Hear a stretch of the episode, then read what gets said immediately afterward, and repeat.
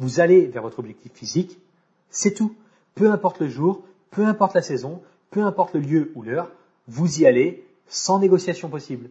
Vous voulez perdre du poids et votre identité le reflète dans vos actions du quotidien.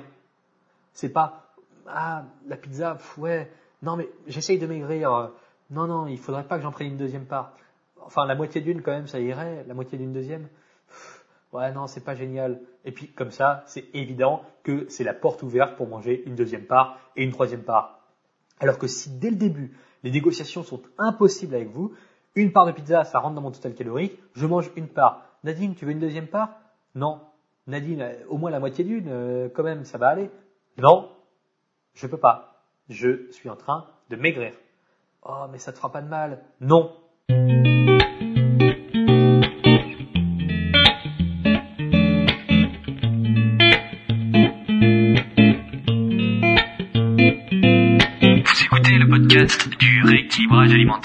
L'émission réservée à ceux qui veulent reprendre leur santé en main tout en continuant à vivre une vie sociale épanouie. Chaque semaine, venez discuter alimentation, mode de vie, perte de poids et bien-être avec Maël Brosseau.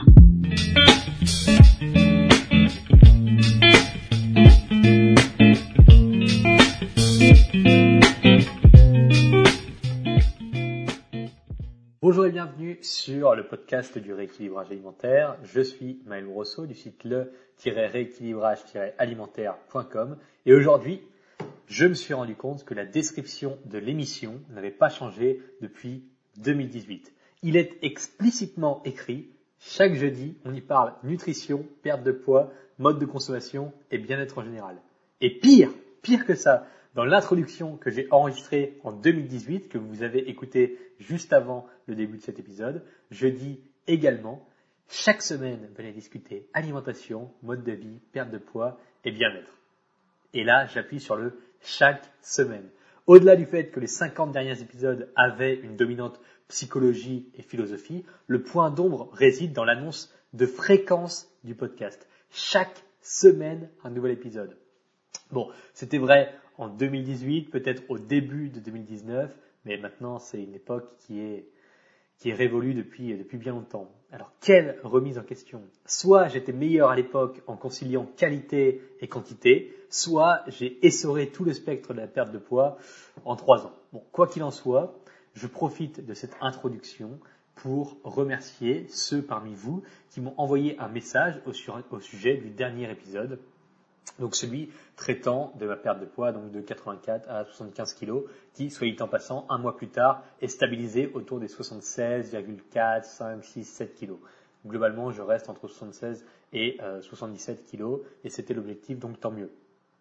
Donc celui, l'épisode traitant de ma perte de poids, j'ai été agréablement surpris, notamment de voir que la capacité de discernement global eût été très élevée. L'épisode a été énormément écouté puisque le podcast s'est tissé en haut du classement sur toutes les plateformes. Numéro 1 sur Apple Podcast, numéro 1 sur Google Podcast, devant des émissions du service public largement financées par l'État. Alors je trouve toujours ça hilarant de produire plus d'intérêt avec mon micro-cravate à 9 euros, parce que oui, j'ai toujours mon vieux micro-cravate à 9 euros. Je suis censé commander un micro de bonne qualité pour les prochains épisodes, mais je sais pas. Il y a une espèce de romantisme euh, moyenâgeux autour de, de ce micro-cravate à 9 euros. Bon bref, en tout cas, le podcast produit plus d'intérêt avec ce micro-cravate que des équipes complètes de professionnels dans des studios d'enregistrement parisiens. Donc je trouve qu'il y a quelque chose d'hilarant là-dedans. En tout cas, moi, ça me fait beaucoup rire et c'est sans vanité aucune. Mais le changement de paradigme qu'apporte Internet en termes de légitimité et de distribution de l'attention comporte un aspect comique que j'apprécie particulièrement. Donc, merci. Euh, tout ça pour dire merci à tous ceux qui ont écouté le dernier épisode et surtout à ceux qui m'ont envoyé un retour qui, euh, ma foi, ont été très très positifs. Cela étant dit, le sujet principal du jour, c'est vous. En fait, c'est plus que vous, puisqu'on va parler de votre identité. On parle donc de vous, de l'image que vous renvoyez au monde et de la façon dont vous percevez vos propres comportements et actions en relation à leur formulation consciente et inconsciente. Rentrons donc dans ce sujet en se concentrant un peu. Je ne vous surprends pas en disant que vous êtes le reflet de vos habitudes, volontaires ou involontaires d'ailleurs. Si vous vous rendez au terrain de tennis quatre fois par semaine, avec votre raquette, vos balles et un partenaire pour vous renvoyer les coups, que vous tapez dans la balle de chaque côté du terrain en respectant les marquages au sol, que vous comptabilisez les points selon un procédé codifié et sur lequel les gens s'accordent. On peut dire que vous jouez au tennis régulièrement. Tout le processus de dissection de l'activité pour essentialiser la conclusion suivante, vous jouez au tennis, présente une simplification sur laquelle les gens s'accordent tacitement entre eux pour l'utiliser sans nuire à la compréhension. Vous jouez au tennis, vous le faites régulièrement, vous le faites depuis plusieurs années. Vous avez donc l'habitude de jouer au tennis. Vous êtes le reflet de cette habitude. Vous accepterez la définition suivante. Tiens, euh, salut Bruno, je te présente Marie, elle est joueuse de tennis.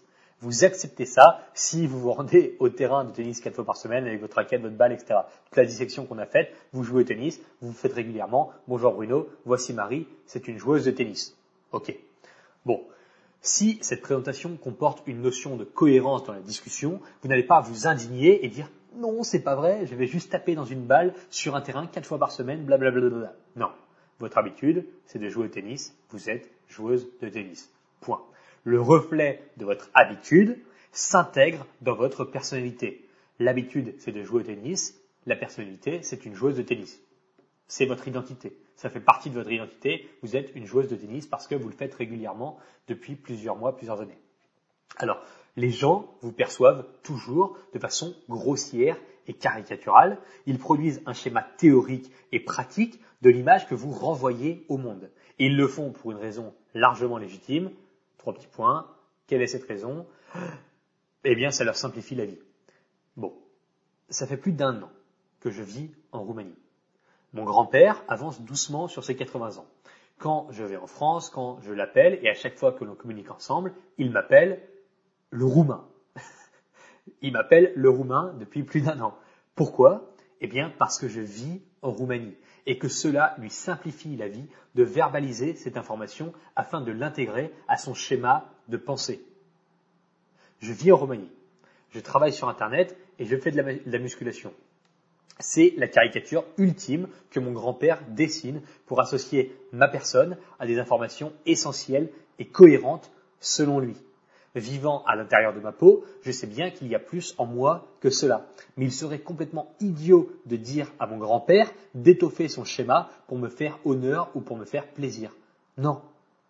Pour mon grand-père, Qu'est-ce que c'est Maël Brosso? C'est mon petit-fils, il joue, il vit en Roumanie, il travaille sur Internet, il fait de la musculation, il est musclé. Bon voilà, alors, qu'est-ce qui se passe dans les conversations avec ses amis, avec le reste de la famille? Quand ça parle de la Roumanie, eh bien, il fait le schéma d'association avec tiens, Maël est en Roumanie. Quand ça parle, quand ça parle d'Internet, il fait le schéma d'association tiens, Maël travaille sur Internet. Quand il regarde le JT de 20h et qu'on parle de travailler sur Internet, tiens, il pense à moi. Ok, voilà, c'est son schéma de pensée. Il simplifie largement mon identité en l'associant à 3, 4, 5 traits principaux sur lesquels il peut s'appuyer pour réfléchir ou pour faire des associations. Bon, voilà. Mon grand-père représente le bout du spectre, mais le schéma n'est pas beaucoup plus développé pour les membres moins âgés de ma famille. Ma cousine, par exemple, résumerait probablement Maël à, je cite, vie en Roumanie, travaille sur Internet dans le secteur de la santé, est indépendant avec leur équilibrage alimentaire, fait de la musculation, lit beaucoup de livres, plus a des idées politiques très divergentes des miennes. Voilà, c'est l'image que je renvoie de par mes actions. Les actions comptent, les mots très peu. La vision schématique caricaturale que dessinent les gens à votre égard se base uniquement sur la perspective personnelle qu'ils se font de vous dans des situations réelles et palpables. Si mon frère passe son temps à dire qu'il est pauvre et que sa vie est misérable, mais qu'en pratique, il arrive au repas de famille avec une Ferrari et une montre de luxe au poignet, Pensez-vous que mon grand-père l'appellera le SDF Non, mon grand-père l'appellera Monsieur le directeur parce que l'action compte plus que les mots. Quand j'évoque l'idée selon laquelle vous êtes le reflet de vos habitudes, cela inclut un fondement de clichés et d'a priori pour simplifier la vie de tout le monde. Et tant mieux parce que les clichés et les a priori vous font gagner énormément de temps et d'énergie. Ils vous font évidemment passer à côté de certaines opportunités, mais le troc est valable dans la plupart des cas, puisque c'est quelque chose qui se conserve d'année en année, de génération en génération. Donc, à travers l'histoire, ça s'est toujours plus ou moins conservé. Ça veut dire qu'il y a un intérêt qui est supérieur au troc de l'abandon des a priori et des préjugés. Donc, si vous vous basez sur un a priori, vous n'allez pas embêter un chien pendant qu'il mange. Vous n'allez pas jouer avec lui en lui piquant des croquettes dans sa gamelle alors qu'il a la gueule dedans. Même si vous avez très envie de jouer, vous attendez. Pourquoi? Eh bien parce qu'il vaut mieux troquer 5 minutes de temps plutôt que de prendre le risque de se faire mordre. En pratique, il ne vous mordra peut-être pas. Pourtant, vous avez déjà entendu votre mère dire n'embête pas le chien quand il mange. Alors, vous gardez cet a priori en tête et vous n'allez pas embêter le chien quand il mange. C'est un a priori, vous vous dites Attention, c'est un cliché peut-être, j'en sais rien, mais attention, on n'embête pas le chien quand il mange, on ne tire pas la queue du chat quand il est en train de manger, ou on tire jamais la queue du chat. En pratique, il y a 90% de chances pour que le chat ne vous griffe pas quand vous lui tirez la queue, mais on ne le fait pas parce qu'au cas où, a priori, le chat peut potentiellement nous griffer, le chien peut potentiellement nous mordre si on embête quand il est en train de manger. Bon, voilà. Où est-ce qu'on va? Il y a quelques semaines, cinq de mes amis sont partis faire une randonnée à Brashov dans les montagnes en Roumanie. Pour l'intérêt de l'histoire, il y avait trois garçons et deux filles. Ok, je suis pas sûr que ça serve vraiment le propos, mais au moins c'est détaillé, c'est sorti de ma tête. Ils ont commencé à redescendre vers la ville au coucher du soleil. Donc, ils étaient en haut sur les montagnes à Brashov, à, je sais plus, je crois que c'est 2200 mètres d'altitude. Quota 2000, oui, c'est ça. 2100, 2200 et ils ont commencé à redescendre vers 20 heures. Et il faisait noir, alors plutôt que de descendre par la route, ils ont commencé à couper entre les lacets. Vous savez bien, dans les montagnes, pour monter, il y a des lacets de route, et si jamais vous descendez tout droit, eh bien la, pente est plus abrupte, mais au moins vous allez plus vite, vous n'avez pas besoin de suivre la route sur les lacets. Bon, c'est ce qu'ils ont fait. Après dix minutes, ils se sont trouvés bloqués parce qu'il fallait, parce fallait sauter d'un mur de 4 mètres pour descendre sur la route. Alors, Alphonse, un de mes amis, s'est accroché à une racine pour descendre et au moment de le faire, eh bien, une maman renard s'est approchée de lui en grognant et était à deux doigts de le mordre parce qu'il devait être pas loin d'une tanière ou d'un trou où elle gardait ses petits. Alors forcément, elle est arrivée très menaçante et lui était suspendu dans le vide euh, à 2, 3, 4 mètres de haut, euh, tenu à une racine et il y a une maman renard qui a commencé à le menacer et qui était à deux doigts de mordre son poignet. Bon, ils ont menacé euh, le, renard et il a réussi à remonter et au final ils ont plutôt que de descendre du mur de 4 mètres, ils ont décidé de longer le mur sur une centaine de mètres plutôt que de descendre et puis ensuite de pouvoir, de pouvoir rejoindre la route. À ce moment-là, ils ont réalisé que la réalité de cet environnement, donc de cet environnement de montagne, à Brashov, en Roumanie, eh bien, ce sont les bêtes sauvages, et notamment les ours. Donc vous pouvez regarder sur Internet, la Roumanie, il me semble que c'est le pays d'Europe, non en fait c'est sûr, c'est le pays d'Europe où il y a le plus d'ours dans les montagnes, donc d'ours en liberté, et il y a aussi énormément de loups, beaucoup de renards, même si c'est un peu moins dangereux. Mais donc bref, il y a énormément, énormément d'ours, et tous les hivers, il y a toujours, euh, enfin toute l'année en fait, il y a toujours énormément de cas d'agression d'ours sur les humains en Roumanie. Bon, alors si un renard de 7 kilos vous menace, ça va mais un ours de 300 kilos, c'est moins marrant. Et là, les a priori refont surface. La réflexion, eh bien, on peut se faire attaquer par un ours, elle arrive.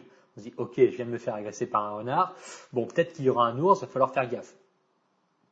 Alors, ils se sont pressés et ont réussi à descendre du mur et plutôt que de continuer à pied, eh ils sont restés sous un lampadaire pour attendre une voiture. Mais bon, vous vous doutez bien qu'à 20h, 20h30, il n'y a pas beaucoup de voitures qui descendent du sommet. Tous les randonneurs qui sont montés en voiture, eh bien, sont descendus depuis un moment, alors ils ont attendu 10 minutes, un quart d'heure, et finalement, il y a un type qui les a pris pour les emmener en ville. Et là, à peine 200 mètres plus loin, au milieu de la route, la voiture s'arrête et se trouve nez à nez avec un ours. Alors, coup de bol, intelligence, intérêt des a priori. En tout cas, ils auraient pu se faire attaquer et ils ont réussi à éviter l'ours face à face, sans voiture, à pied, à 5, euh, dans le noir, grâce aux a priori, parce qu'ils se sont dit, bon, alors on peut appeler ça de la vigilance, on peut appeler ça euh, de, prendre ses précautions, mais bon, c'est un a priori ici, c'est de dire, ok, il y a des ours, bon, quelles sont les statistiques? Statistiquement, il y a 60% de chances que l'ours ait peur de nous et qu'il s'en aille, mais bon, il y a 20% de chances pour qu'il nous attaque, il y a 20% de chances pour qu'il nous charge sans nous attaquer.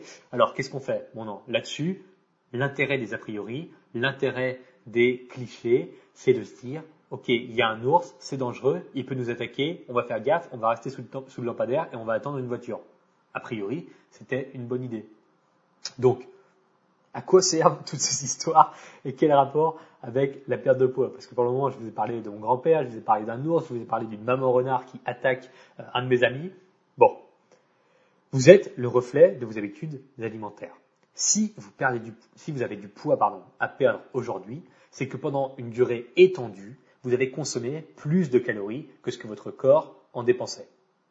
De façon involontaire, certes, mais vous l'avez fait.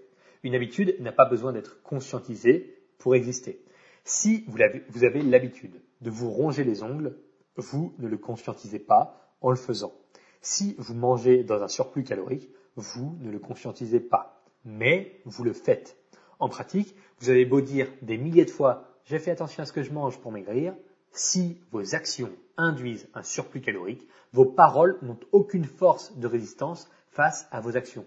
Peu importe si vous pensez vraiment faire attention ou pas, le retour du réel est non négociable.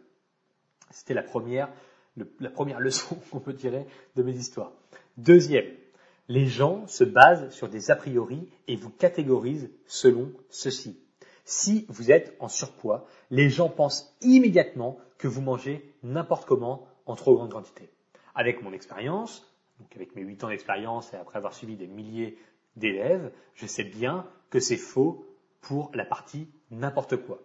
Vous n'avez pas idée du nombre d'individus obèses qui mangent sérieusement sain au quotidien. Par contre, les quantités sont effectivement trop conséquentes. Et là-dessus, il n'y a pas de négociation possible. Vous aurez beau dire mille fois, mais pourtant je mange moins que ma petite sœur qui est mince, rien à faire. Les quantités que vous mangez restent trop conséquentes en relation à vos propres besoins. J'ai un ami qui joue 10 heures par jour aux jeux vidéo et qui s'enorgueille de ne rien faire au travail. en tout cas, d'en faire le minimum à son travail. Bon, avec mes a priori, je le catégorise comme feignant. Et vous le feriez aussi. J'ai personnellement une vision répressive des drogues, de la cigarette et de l'alcool. Et une certaine partie de la population me catégorisera comme ennuyant ou comme trop sérieux. Et une autre partie de la population me considérera comme quelqu'un de responsable. D'accord Ça importe peu.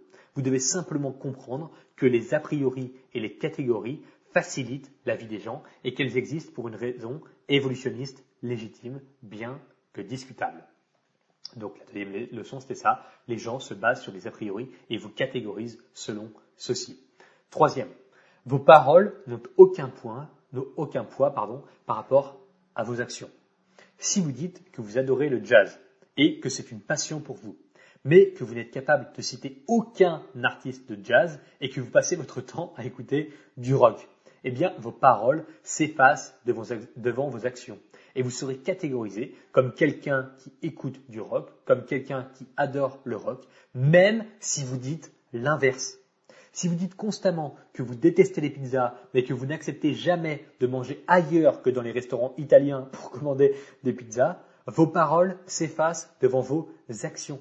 Peu importe ce que vous dites, la seule chose qui compte vraiment, c'est ce que vous faites. Si vous dites depuis deux ans que vous êtes au régime et que vous essayez de perdre du poids, mais qu'au quotidien vous mangez sans avoir aucune conscience alimentaire, en reléguant la balance calorique au dernier rang de votre hiérarchie de priorité, vos actions prouve que vous n'essayez pas de maigrir, peu importe ce que vous dites. Et enfin, le quatrième point, c'est que vos habitudes comptent bien plus que vos gros coups.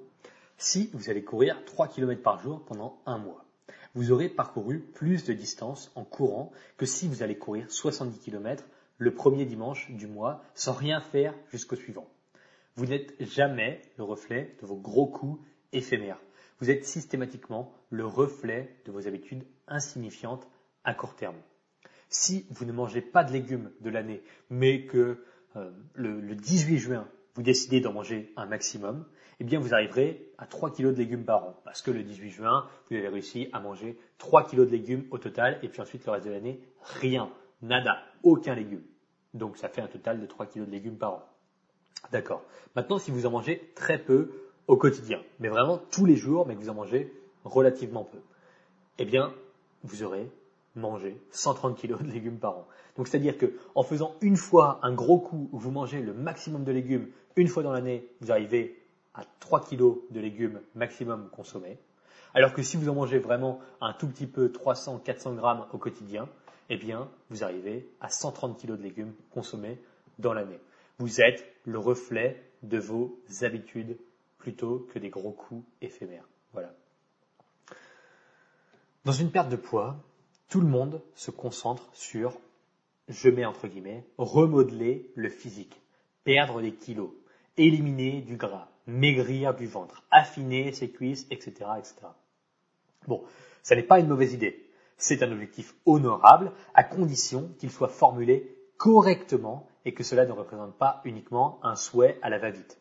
Une sorte de rêve qui pourrait tomber du ciel et dire oh, waouh, ça serait super si je pouvais rentrer dans mon pantalon en, dans du 38 ou ouais, ça serait génial si je perdais 10 kilos. Non, ça c'est un souhait, on attend que ça tombe du ciel, ça ne sert à rien du tout. Moi, je parle de se concentrer sur une transformation physique, d'accord, mais qu'elle soit formulée correctement. Donc, remodeler son physique n'est pas une mauvaise idée. Mais si cela n'est pas inclus dans quelque chose de plus grand, eh bien, ça suffit rarement. Vous pouvez réussir à perdre du poids sous la simple impulsion de l'objectif physique. Ça arrive. Simplement, pour maigrir sans rechuter, il faut se concentrer sur votre identité. Et on en arrive là après une vingtaine de minutes où je vous ai dit qu'on allait parler de votre identité, ça y est, on va le faire, mais il fallait introduire des concepts importants avant. Si je me lève à 6 heures tous les matins, je suis ce qu'on appelle un lève-tôt. Moi, je n'ai jamais fait de grasse matinée, je ne me suis quasiment jamais réveillé après 7 heures dans ma vie, c'est-à-dire très rarement, ça m'arrive évidemment, mais très rarement. Et peu importe le contexte, peu importe le jour, peu importe la situation. Bon, ma mère, elle est comme ça aussi. Et aussi loin que je me souvienne, elle m'a toujours répété que j'étais comme elle sur ce point, tandis que mon frère avait, je cite, pris du côté de mon père en repoussant toujours l'heure du lever. Ok, c'est mon identité. Depuis tout gamin, je me lève tôt, je me couche tôt. Et les gens qui ont vécu avec moi ont toujours associé le coucher tôt et le réveil tôt à ma personne, à mon identité. En moyenne, je me couche plus tôt que les autres et je me lève aussi avant les autres. Je le fais depuis suffisamment longtemps pour que cela soit ancré au point où mon identité est associée à ce trait de comportement. Dans ce cas, je le fais depuis que je suis tout petit et ça ne m'a jamais quitté. Alors vous me direz, moi aussi, j'ai toujours été un peu en surpoids et ça ne m'a jamais quitté, c'est mon identité. Sauf que cela n'est pas défini comme étant une fatalité infinie. Nouvelle histoire. J'ai commencé à boire de l'alcool en soirée avec des amis autour de mes 15 ans. Quand j'ai commencé, je suis entré dans le bain sans mouiller la nuque. Entre mes 15 et mes 17 ans, j'ai toujours été le plus gros consommateur d'alcool du groupe. Celui qui remplissait les verres et qui ne refusait jamais de se faire resservir. Donc après quelques mois, tout le monde s'attendait à me voir boire de copieuses quantités d'alcool pendant les soirées. Cela faisait partie de mon identité. Maël, c'est le type qui boit plein d'alcool le week-end. Et je n'ai jamais déçu personne dans mon rôle, et ça ne choquait absolument aucun convive de me voir boire autant, puisque tout le monde s'y attendait. Sauf qu'à mes 17 ans, je me suis sérieusement intéressé à la nutrition. J'ai découvert les effets physiologiques de l'alcool sur l'organisme, et notamment sur le catabolisme. En l'espace de 24 heures, j'ai décidé de ne plus boire une seule goutte d'alcool. Passant ainsi du grand buveur rigolo au type sobre qui fait beaucoup moins rire dans les soirées. Donc, pendant un mois ou pendant deux mois, mes amis essayaient tant bien que mal de me faire boire. Parce que c'était incroyable de voir mon identité changer du tout au tout aussi rapidement. Mais je répondais fermement que je ne boirais pas. Sans dire non merci les gars, j'essaye d'arrêter. Non. Dès le premier jour, j'ai dit non. Non, c'est non. Ce n'est pas non merci ou enfin euh, pas beaucoup. Non, c'était non. Et puis après deux mois, eh bien tout ça est passé. Plus personne ne me proposait à boire de l'alcool. C'était acté. Maël ne boit pas d'alcool. Son identité est associée à la non-consommation de boissons alcoolisées. La transition a été floue, mais c'était finalement devenu clair et acceptable pour tout le monde. C'est-à-dire qu'il a suffi de deux mois pour transformer mon identité et la façon dont les gens me percevaient et agissaient avec moi. Pendant deux ans complets, j'étais celui qui buvait le plus d'alcool et celui qui ne refusait jamais un verre. Et en l'espace de 24 heures, je suis passé à l'exact opposé, celui qui refusait absolument toute boisson alcoolisée sans négociation possible. Quand on peut se dire, mais c'est pas possible, euh, les gens, les gens n'acceptent pas un changement aussi, aussi radical, aussi rapidement. Eh bien si. En deux mois, en tenant mes positions et en, en refusant absolument n'importe laquelle des négociations envisageables pour me faire boire un tout petit peu d'alcool, eh bien ça y est, c'était ancré en deux mois, en moins de deux mois, dans le cerveau des gens. J'étais passé de gros consommateur d'alcool à non-buveur d'alcool tout court. Point barre. Pas de négociation, pas un petit verre de temps en temps, même pas le dimanche, rien. Pas un verre d'alcool. Et c'est ce qu'il faut faire. Il faut adopter une nouvelle identité pour votre perte de poids. Il faut que vous arrêtiez d'agir en tant que euh, Nadine, 110 kg, qui aimerait peut-être arriver à 70 kg si jamais la conjoncture le permet et seulement s'il n'y a pas de pizza à la soirée de vendredi. Non. Agissez en tant que Nadine qui veut faire 70 kg. Point barre. Non négociable. Si Nadine peut manger une part de pizza ce soir, parce que ça entre dans son total calorique, cool, super, elle mange sa part de pizza. Par contre, deux parts ne rentrent pas. Donc, c'est une part, pas deux non négociable. Nadine, qui fait normalement 70 kg, qui, à cause des aléas de la vie, est montée à 110 et qui va retourner à 70. Pas peut-être, pas éventuellement, pas sur un malentendu, non, c'est évident. Votre identité ne doit pas tourner autour du pot. Vous allez vers votre objectif physique, c'est tout. Peu importe le jour, peu importe la saison, peu importe le lieu ou l'heure, vous y allez sans négociation possible. Vous voulez perdre du poids et votre identité le reflète dans vos actions du quotidien. C'est pas ah la pizza ouais non mais j'essaye de maigrir non non il faudrait pas que j'en prenne une deuxième part enfin la moitié d'une quand même ça irait la moitié d'une deuxième ouais non c'est pas génial et puis comme ça c'est évident que c'est la porte ouverte pour manger une deuxième part et une troisième part alors que si dès le début les négociations sont impossibles avec vous une part de pizza ça rentre dans mon total calorique je mange une part Nadine, tu veux une deuxième part? Non. Nadine, au moins la moitié d'une, euh, quand même, ça va aller. Non, je peux pas. Je suis en train de maigrir. Oh, mais ça te fera pas de mal. Non. Ok. Vous faites ça une fois, deux fois, trois fois, et les gens vont très rapidement comprendre que la négociation est impossible. C'est pas parce que la pizza est pas bonne, c'est pas parce que vous n'avez pas faim, euh, c'est pas parce que vous, euh, c'est pas parce que vous aimez pas la pizza, c'est pas parce que vous vous pouvez pas physiquement en manger, c'est parce que vous ne voulez pas le faire pour atteindre votre objectif physique. Point barre, dans la hiérarchie de priorité, c'est non négociable, la perte de poids est au numéro un. Ça n'empêche pas de profiter d'une soirée en ami, entre amis, ça n'empêche pas de manger de la pizza dans le cadre de votre déficit calorique, ça n'empêche pas non plus de manger un Twix ou de manger une part de tarte quand une de vos collègues part à la retraite. Part à la retraite, pardon. Non, ça n'empêche pas tout ça. C'est simplement que vous le faites dans le cadre de vos besoins caloriques et en vous soumettant à la hiérarchie de priorité qui est la perte de poids à laquelle vous avez accepté de vous soumettre volontairement dans l'idée de poursuivre votre objectif physique. Et cela est applicable dans beaucoup de situations. La cigarette notamment. Admettons que Gaston, donc là vous voyez, je suis inventif dans les prénoms, Nadine, Gaston, j'espère qu'il y a au moins une Nadine qui écoute ce podcast et un Gaston peut-être, c'est un peu moins sûr, mais bon bref. Admettons que Gaston fume un paquet entier de cigarettes par jour depuis 25 ans. Tout le monde sait qu'il fume beaucoup, c'est ancré dans son identité. Mais il a décidé d'arrêter. C'est honorable, d'accord, pourquoi pas? En arrivant à l'heure de la pause du mardi matin, ses collègues l'attendent, comme d'habitude, pour aller fumer. Mais il n'a pas de cigarette sur lui. Bon, c'est bizarre, c'est la première fois que ça arrive. Ok, bon, il sort quand même à la pause avec ses collègues. Réponse 1. Donc Gaston sort dehors et dit à ses collègues qu'il aimerait arrêter de fumer, qu'il les remercie pour la proposition, mais qu'il doit vraiment réduire sa consommation. Bon, d'accord. Réponse 2. Gaston sort dehors et dit Non merci les gars, euh, je ne fume pas. Mais pourquoi, Gaston T'es malade ou quoi? Qu'est-ce qu'il y a? Non, non, je suis juste non-fumeur désormais. Dans la première réponse, Gaston va juste fumer une clope aujourd'hui. Il va juste en fumer une. La dernière, la dernière, la dernière, les gars. Eh, c'est la dernière. Et puis, une véritable dernière en début d'après-midi. Bon, allez, celle de ce matin, c'était l'avant-dernière. Bon, allez, ça, ça c'est la vraie dernière. C'est la vraie dernière, la vraie dernière cet après-midi, les gars. Merci pour la clope. Et enfin, la vraie, de vraie, de vraie dernière ce soir. Ce soir, allez, en rentrant du boulot, c'est la dernière des dernières. Et puis, euh, il en fumera 5 dernières. Et puis euh, 10 dernières, et puis euh, 100 dernières, et puis 1000 dernières. En fait, ça sera toutes les dernières. Et puis au bout d'un moment, il va dire, bon, de toute façon, je fume depuis 25 ans, pourquoi arrêter? Ok.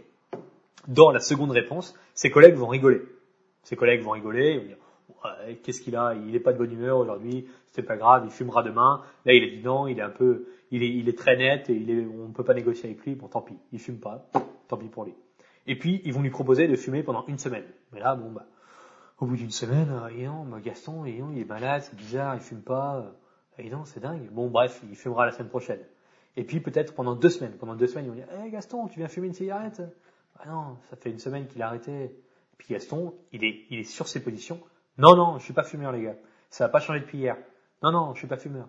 Mais enfin, t'as fumé pendant 25 ans. Ouais, j'ai arrêté. C'est, plus moi. Maintenant, je fume plus. Je suis pas fumeur. Bon, bah, voilà, ça met tout le monde d'accord. Les collègues, ils, ils, parlent un peu entre eux, à voix basse, mais non, il est moitié con, Gaston, qu'est-ce qui se passe? Bon, bah, bref. Et puis, dans trois semaines, tout le monde, au bureau, aura assimilé l'information suivante. Gaston égale identité égale non-fumeur. Au bout de trois semaines, plus personne ne proposera à Gaston de fumer une clope. Parce que ça sera inscrit dans son identité. C'est bon, Gaston est non-fumeur. Il y a un passage de trois semaines un peu flou où tout le monde continue à lui proposer des clopes, un peu comme moi, pendant un mois, deux mois, on continue à me proposer de l'alcool quand j'ai arrêté à 17 ans. Bon, je précise, j'ai repris depuis. Hein. J'ai arrêté, j'ai arrêté entre mes 17 et mes 20 ans, mais depuis je bois, mais alors beaucoup, beaucoup moins qu'avant, quasiment, en fait presque, presque pas d'alcool, mais bon, un tout petit peu quand même. Ok. Donc, une petite question, c'était ça, c'est de dire, non, maintenant je suis plus fumeur. Donc, quand on dit, non merci, pas d'autres tartes, j'essaye vraiment de maigrir, mais c'est difficile en ce moment. J'ai très faim et j'adore ta tarte en plus, elle est délicieuse. Ah, les pommes sont vraiment bonnes, c'est des pommes bio. Ouah, tu l'as vraiment bien réussi. Ah non, je peux pas, je peux pas en prendre d'autres. Ah, elle est vraiment bonne quand même. Mais je peux pas, eh non, en plus il reste que deux parts. Non, non, mais il vaut mieux pas que j'en prenne quand même. J'essaye de maigrir. J'essaye vraiment de maigrir cette fois-ci. Et puis bon, non, ça me ferait dépasser mon objectif. Ouais, non, je peux pas en prendre d'autres. Ça, c'est la première réponse. Deuxième réponse, non merci. Pas d'autres tartes. Mais enfin, pourquoi Nadine, tu peux bien prendre un peu d'autres tartes? Non, non, je maigris en ce moment. Je peux pas, je peux pas en prendre d'autres. Merci pour la première part. Elle était très bonne. Ok. C'est subtil, mais vous voyez parfaitement la différence. Vous voyez parfaitement la différence entre la première réponse chancelante, hésitante, qui, tend à ce qu'on incite un peu plus à prendre une autre tarte, à prendre une autre part de tarte, contre la deuxième réponse, qui est polie, mais absolument non négociable. Non merci, pas d'autre tarte. Elle était très bonne, mais je n'en prendrai pas d'autres.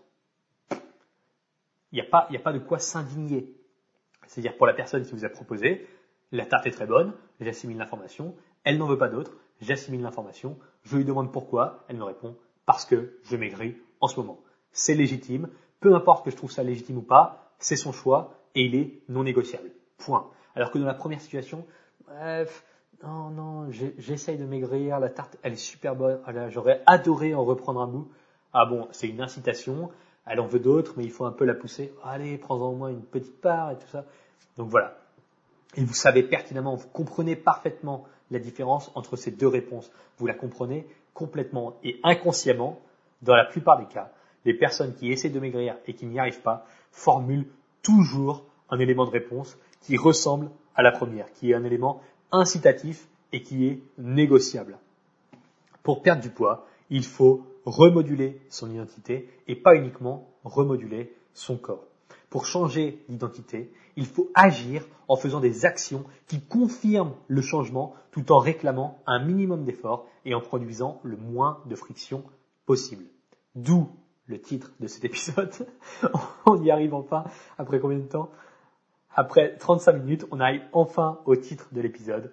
Allez marcher 5 minutes et manger une carotte. Vous ne devez pas conserver votre identité actuelle, puis essayer de maigrir. Vous ne devez pas dire non merci, pas de sauce, j'essaye de maigrir. La réponse est non, je ne prends pas de sauce, merci. Pas parce que vous n'avez pas le droit, simplement parce que vous maîtrisez votre alimentation. Vous en mangez si vous voulez, mais aujourd'hui, cela ne rentre pas dans le cadre de vos besoins caloriques, alors vous refusez, sans vous justifier. Vous n'essayez pas de maigrir, c'est faux. Vous êtes en train de le faire et le dire n'a aucune valeur. La seule chose qui compte, c'est ce que vous faites. En l'occurrence, vous ne prenez pas de sauce. Au même titre que de dire, oh, dimanche, vous arrivez au bureau lundi matin et vous dites, oh non, dimanche, j'ai essayé de me lever à 6h30. Mais ça n'a aucune valeur. Si vous avez fini par vous lever à 11 heures, allez dire à tout le monde, ah, j'ai essayé de me lever à 6h30 hier matin. à quoi servent les paroles dans ce cas-là? À rien du tout, parce que vous vous êtes levé à 11 heures. L'action compte. Les mots ne valent rien sans l'action. Dire j'essaye de maigrir à la fin de chaque phrase est une invitation à une réponse qui s'assimile à bon, juste un peu de sauce alors. C'est un appel à la demi-mesure. Si je vous dis d'aller marcher 5 minutes aujourd'hui, ça peut vous sembler étrange, voire inutile. Si je vous dis de le faire tous les jours, juste 5 minutes, pas plus, sans rire, vous ouvrez la porte d'entrée, vous allez marcher 5 minutes et vous revenez 5 minutes, pas une minute de plus. Eh bien, ça vous semblera étrange si je vous dis de le faire aujourd'hui, si je vous dis de le faire demain aussi, et puis si je vous dis de le faire tous les jours pendant une semaine. Au bout d'une semaine, ça vous semblera toujours bizarre d'ouvrir la porte d'entrée, de sortir dehors, de marcher 5 minutes, et puis de rentrer. Et puis dans trois semaines, sans poser de questions, vous aurez l'habitude de le faire. Vous serez devenu quelqu'un qui marche cinq minutes par jour. Ça fera partie de votre identité. Quand on parle, bonjour Nadine, je marche cinq minutes par jour. Vous n'allez pas le dire, mais vous le faites. Et c'est ce qui compte. C'est vos actions qui comptent. Au bout de trois semaines, si vous allez marcher tous les jours cinq minutes, vous êtes quelqu'un qui marche tous les jours pendant cinq minutes. Et à ce moment-là, au bout de trois semaines, quand vous êtes devenu quelqu'un qui marche cinq minutes tous les jours, sans exception, eh bien on passera à 10 minutes de marche. Et puis là, on passera ensuite à 15 minutes de marche. Sans chercher à perdre du poids, juste en remodelant votre identité. Et d'ici deux mois, vous serez quelqu'un qui marche 15 minutes tous les jours, sans exception. Et ça fait partie de votre identité. Et puis d'ici un an, vous serez quelqu'un qui marche une heure tous les jours. Vous serez quelqu'un d'actif, vous serez quelqu'un qui marche beaucoup, pour de vrai. Pas parce que vous le dites, pas parce que vous le dites en soirée en arrivant à dire oui moi, ouais non, je marche beaucoup, je fais pas de sport, mais je marche beaucoup. Non, vous n'avez pas besoin de le dire. Vous le faites et les gens le savent. Les gens vous croisent quand vous marchez, les gens vous voient partir, les gens vous voient revenir. C'est vos actions qui comptent. Devenez la personne qui marche tous les jours.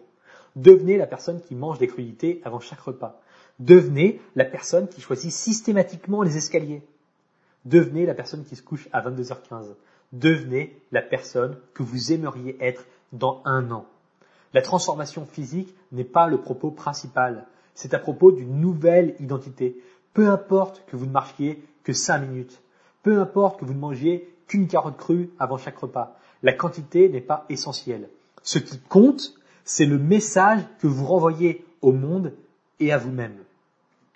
Pourquoi? Parce que si vous agissez, tout change. Quand vous dites à votre voisine, oh là là, j'ai toujours la flemme de bouger, je suis tellement bien sur mon canapé, je suis vraiment pas quelqu'un de sportif, hein, je suis pas active, vraiment je, suis flemmarde. Et qu'elle vous répond, ah mais non, mais c'est bizarre de ta part Nadine, tu marches tous les jours au lieu de prendre le métro, je ne te croyais vraiment pas comme ça. Eh bien bim, vous n'êtes plus la personne que vous pensiez être. Vous pensiez être quelqu'un de flemmard, mais votre voisine vous voit marcher tous les jours, 20 minutes. Donc qu'est-ce qu'elle se dit? Elle voit l'action. Elle voit l'action et elle assimile l'action à l'identité. Votre voisine vous voit marcher 15, 20, 30 minutes tous les jours et revenir, dit, ah non, la voisine, elle est active, hein. elle marche tous les jours, et voilà. Et c'est ça qui compte, c'est l'action, et c'est ce que l'action associée à votre identité. Peu importe que vous commenciez par aller marcher 5 minutes par jour, ce qui compte, c'est pas la quantité, c'est ce que vous faites au quotidien. C'est le reflet de vos habitudes. Commencez aujourd'hui, une action à la fois les 5 minutes de marche d'aujourd'hui pourront se transformer en une heure dans deux ans. La carotte que vous allez manger aujourd'hui pourra se transformer en déficit calorique inconscient qui vous fera perdre 14 kilos sur les 18 mois à venir. Vous n'êtes pas quelqu'un qui veut maigrir. Vous êtes en train de reprendre votre santé en main en agissant concrètement et jour après jour. Et ça, c'est très différent. Manger vos radis, mangez vos carottes, mangez vos concombres, mangez votre tomate, mangez vos crudités avant chaque repas. Marchez 5 minutes, 10 minutes, 15 minutes. Commencez doucement. Et commencez maintenant. N'attendez pas, vous écoutez ce podcast. Si vous n'êtes pas sorti marcher aujourd'hui, allez marcher 5 de minutes. Sans rire. C'est le message que vous envoyez aux autres, c'est le message que vous envoyez au monde et c'est le message que vous envoyez à vous-même. Si je vais marcher 5 minutes par jour et que je ne le pense pas uniquement, mais que je le fais en action, je deviens quelqu'un qui marche tous les jours. Si je mange une carotte crue avant chaque dîner, et pas que j'y pense et de dire, oh, j'aurais dû manger une carotte, et que vous le faites sérieusement, eh bien, vous êtes quelqu'un qui mange une carotte crue avant chaque dîner, pour de vrai. C'est con à dire, mais ça fait toute la différence. Je vous ai enregistré un podcast au sujet de l'effet cumulé il y a quelques mois. Eh bien, on tombe en plein là-dedans. Aujourd'hui, je vous explique comment coupler, comment coupler donc l'effet cumulé au remodelage de votre identité. 5 minutes de marche aujourd'hui, une carotte crue avant le dîner ce soir. Même chose demain, même chose après-demain, même chose après-après-demain. Puis tous les jours pendant un mois. Tous les jours pendant un mois. Au final, vous aurez marché presque 3 heures de plus que prévu. En un mois seulement. Et vous aurez mangé 31 carottes de plus que prévu. Le mois suivant, vous marcherez 15 minutes par jour de plus. Ça fera 9 heures de marche en plus. Pour uniquement 15 minutes. Et je vous dis de commencer par 5. Vous mangerez une salade de crudités par jour. En pratique, vous serez devenu quelqu'un qui marche quotidiennement et qui mange des légumes. Et physiquement, en remodelant votre identité, vous aurez sûrement basculé en déficit calorique et commencé à maigrir, sans même vous concentrer dessus. Voilà. Alors, allez marcher 5 minutes et mangez une carotte. Faites-le aujourd'hui, demain, après-demain. Juste ça. La friction est minimum. Vous ouvrez la porte d'entrée. Vous allez marcher. Vous chronométrez si vous voulez. Vous allez faire le tour du quartier. Peu importe. 5 minutes. En 5 minutes chrono, vous êtes rentré à la maison. Parfait. Même si vous n'avez pas envie, même si vous avez la flemme, même si vous avez un tas de trucs à faire, vous avez 5 minutes disponibles pour aller marcher. Juste 5 minutes. Et vous pouvez manger une carotte crue ce soir. Même, ou des radis, peu importe, ou un concombre, ou une tomate, peu importe. Même si vous n'avez pas faim, même si vous n'avez pas envie, vous pouvez le faire. Et vous le faites. Pour que ça devienne une habitude et que ça s'intègre à votre identité. Bon voilà. Ce processus, vous pouvez le faire seul. Je vous l'ai détaillé, ça n'a rien de sorcier en théorie. Maintenant, en pratique, si vous n'appuyez pas aux bons endroits, ça peut devenir assez long et l'absence de transformation tangible peut vous pousser à lâcher avant l'heure. C'est le gros risque avec ce genre de truc. Il y a beaucoup de personnes qui vont dire avec, sous, la, sous la motivation de cet épisode qui vont le faire aujourd'hui, demain, après-demain, qui trouveront une excuse pour après-après-demain. Et puis puisqu'ils l'ont pas fait après-après-demain, ils le feront pas le jour d'après. Bref, donc c'est le danger. C'est pourquoi je vous recommande vivement d'utiliser les fiches repas rééquilibrage alimentaire si vous voulez passer immédiatement à la pratique sans vous prendre la tête. Parce que non seulement vous agissez sur votre perte de poids, mais la spécificité d'aujourd'hui, c'est que j'ai créé un bonus que je vous offre avec les fiches. Un bonus qui va parfaitement dans la trajectoire de cet épisode. J'ai créé une solution pour vous aider à remoduler efficacement et sans friction votre identité. J'ai appelé ça le système. Trois étapes précises pour garantir vos progrès. Et ce bonus, il est inclus avec les fiches repas jusqu'à dimanche soir. Vous aurez un nouvel outil associé aux fiches pour rester constant dans votre pratique sans y consacrer d'efforts indécents et en maximum 4 minutes par jour. Alors pour maigrir sans vous prendre la tête avec les fiches et bénéficier du bonus inclus, cliquez sur le lien pardon, sous l'épisode ou alors rendez-vous directement à l'adresse www.rééquilibrage-alimentaire.com slash fiche avec un S. À nouveau, et comme je le répète souvent, ça n'est pas indispensable. C'est un atout évident qui a fait ses preuves, mais je vous, ai, déjà partagé des milliers de conseils applicables sur le podcast, dans mes articles, dans mes posts. Les fiches sont bien si vous voulez agir maintenant sans fouiller par vous-même, juste en appliquant directement. L'essentiel. Quoi qu'il arrive, cet épisode était capital et j'entends très rarement parler de ce sujet de l'identité. Aussi, j'espère qu'il pourra vraiment vous aider. Et si cela vous a semblé utile, voire intéressant, je vous prie d'apposer 5 étoiles et un petit commentaire sur l'application Apple Podcast de votre iPhone. Il faut le faire uniquement une fois, vous le faites une fois dans votre vie et c'est bon, c'est validé, il n'y a plus jamais besoin de le refaire. Donc il suffit de cliquer sur le rééquilibrage alimentaire, donc sur l'application Apple Podcast, c'est souvent en violet, vous cliquez dessus, vous descendez tout en bas sur le profil de l'émission et vous laissez 5 étoiles en écrivant un petit commentaire. Ça prend deux minutes et c'est particulièrement apprécié. Donc aujourd'hui, vous avez 5 minutes de marche à faire, plus 2 minutes pour le petit commentaire sous le podcast. Ça devrait le faire, 7 minutes. Pour ma part, je vous retrouve prochainement pour un nouvel épisode. J'espère assez rapidement, si mon emploi du temps me le permet. D'ici là, allez marcher 5 minutes et manger une carotte avant ce soir. Moi, je vous dis à bientôt.